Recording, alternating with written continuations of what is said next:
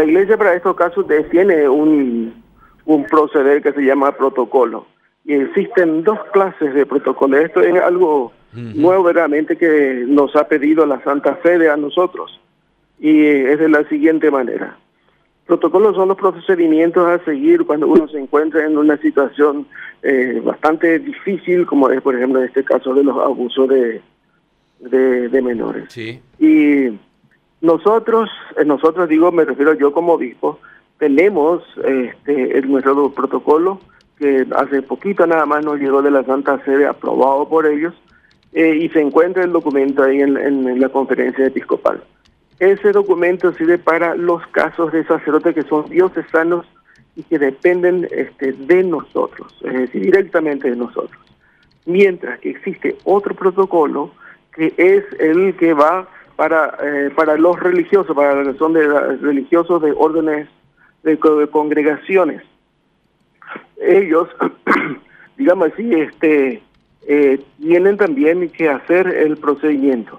Forman una comisión, la comisión de sacerdotes, eh, investigan estos hechos. Y una vez que se confirme, por ejemplo, entonces recaban todos los datos, le presentan al superior eh, provincial, el superior provincial entonces envía después a Roma para eh, el tratamiento y posiblemente la expulsión del, del, sacerdote. Mientras tanto, al mismo tiempo, también se presenta en la fiscalía, pero son ellos los que hacen, eh, como que un, un padre se encarga de hacer un poco todo ese proceso en la fiscalía. Y bueno, está siguiendo ahora ese su curso normal eh, para, para que se dicte sentencia y una vez eso se sepa qué se va a hacer, qué destino van a tener, tanto en el foro civil como en el foro religioso también. Y mm. este es un poco el procedimiento que nosotros eh, sí tenemos. Y esta es la primera experiencia que estamos teniendo en el Paraguay, nosotros eh, haciendo de esta manera. Ah, sí, que se, se sigue se sigue un se hace un sumario a nivel de la iglesia y también en lo penal se sigue ya a través de la fiscalía el, el proceso. Así mismo, sí. Ah. ¿Y, en, cuánto tiempo se tiene el resultado de la investigación a nivel de la iglesia, Monseñor? Y bueno, eh, una investigación así, o sea, no, no es del todo muy fácil porque es un tema bastante delicado que hay que cuidar un poco también la fama del menor en todo caso, si eso ya es mayor ahora, eh, se hace este, con bastante cuidado y se va juntando, se va tomando este, los datos y bueno, se presenta y no sabemos puede que dure este, unos, unos, unos meses o quizás un poquito más. Y todos esos documentos, como te dije, entonces se junta y sería interesante hablar con el padre Francisco Carrillo, que es el superior de ellos que está viviendo en, Asunción. Quizá él les va a pasar eh, mayor dato acerca de de la situación en que se encuentra este, en el proceso que ellos le están haciendo con el protocolo de los religiosos, ah. para saber eh, a qué punto está, dónde están y si ya enviaron o no todavía a Roma eh, los este los el resultado del dictamen de, la de la comisión. Ahora, ¿y, ¿y, cuáles son los antecedentes que se tienen de estos sacerdotes Francisco Vareiro y Gustavo Velar? Y la verdad es que yo no les conocí tanto a ellos porque yo ya les, les encontré aquí en la parroquia cuando cuando yo vine aquí. Eh, hay una este una una data, digamos, de que en la diócesis vinieron ya con a pedido de Monseñor Agustín Rodríguez en 1939, cuando se hizo un convenio de la Congregación de los Oblatos de María para atender la zona de Paso Yobay. Entonces, siempre se hundó en buen beneficio eh, a, esas, a esas comunidades.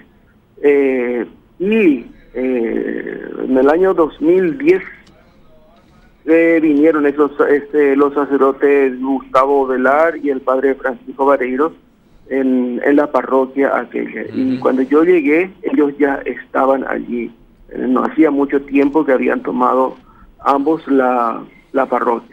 Y al principio parece que se, se desempeñaban bastante bien, pero después vinieron estas este, acusaciones y entonces yo tuve que tomar ya la determinación de manera inmediata, este, con comunicación para el superior, el provincial, y él entonces como conforme a nuestro protocolo, a los protocolos que tenemos, como es religioso, entonces le corresponde a él y dentro de su congregación llevar adelante este, este proceso. Ellos, y así ellos, se fue desarrollando. ¿Ellos fueron apartados de, de los lugares donde estaban eh, prestando servicio, monseñor? Sí, absolutamente, absolutamente no se puede, no se puede tener este, una persona vidriosa, al menos si es que tiene ya acusaciones, por ejemplo, eh, no pueden, no pueden ejercer, son eh, separado completamente de su de toda su responsabilidad hasta que se determine este o se dé el dictamen.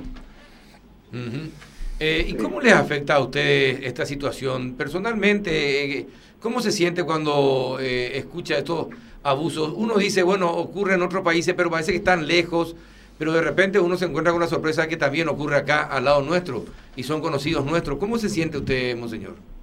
Bueno, eh, honestamente bastante golpeado porque yo soy, yo como obispo aprecio, quiero y amo mucho el sacerdocio y al sacerdote. A mi sacerdote les suelo decir que cada uno de ellos para mí es como una pepita de oro y que hay que cuidarlos y atenderlos. Pero muchas veces, como sucede también en, como sucedió en tiempo de Jesús con sus discípulos, siempre existe eh, alguien que eh, tropieza un poco, hace, y bueno, entonces, como bien decía Jesús, lo que has de hacer, hazlo pronto, le dijo a Judas. Entonces también nosotros tenemos que tomar una determinación así rápida y, y duele verdaderamente, duele porque es una resta muy grande. Eh, eh, prestaba, prestaban un buen servicio en un principio, pero después se ve que se fueron descomponiendo o seguramente ya vinieron así, no sé, no sé, verdaderamente. Ahora, pero, pero bueno, pero está casi, pero está casi confirmado, la, está, es decir, escuchándole a usted parece, parece que está casi confirmado que cometieron abusos. Y prácticamente, yo creo que sí, tenemos que tener nomás este, la certeza, eh, que eso es lo importante, la comisión investigadora que, eh, yo creo que puso la, este, como es la congregación. Eh, y ellos son los que se dedican a, a investigar. Conforme a lo que se escucha un poco, parece ser que que hay algo, hay algo serio.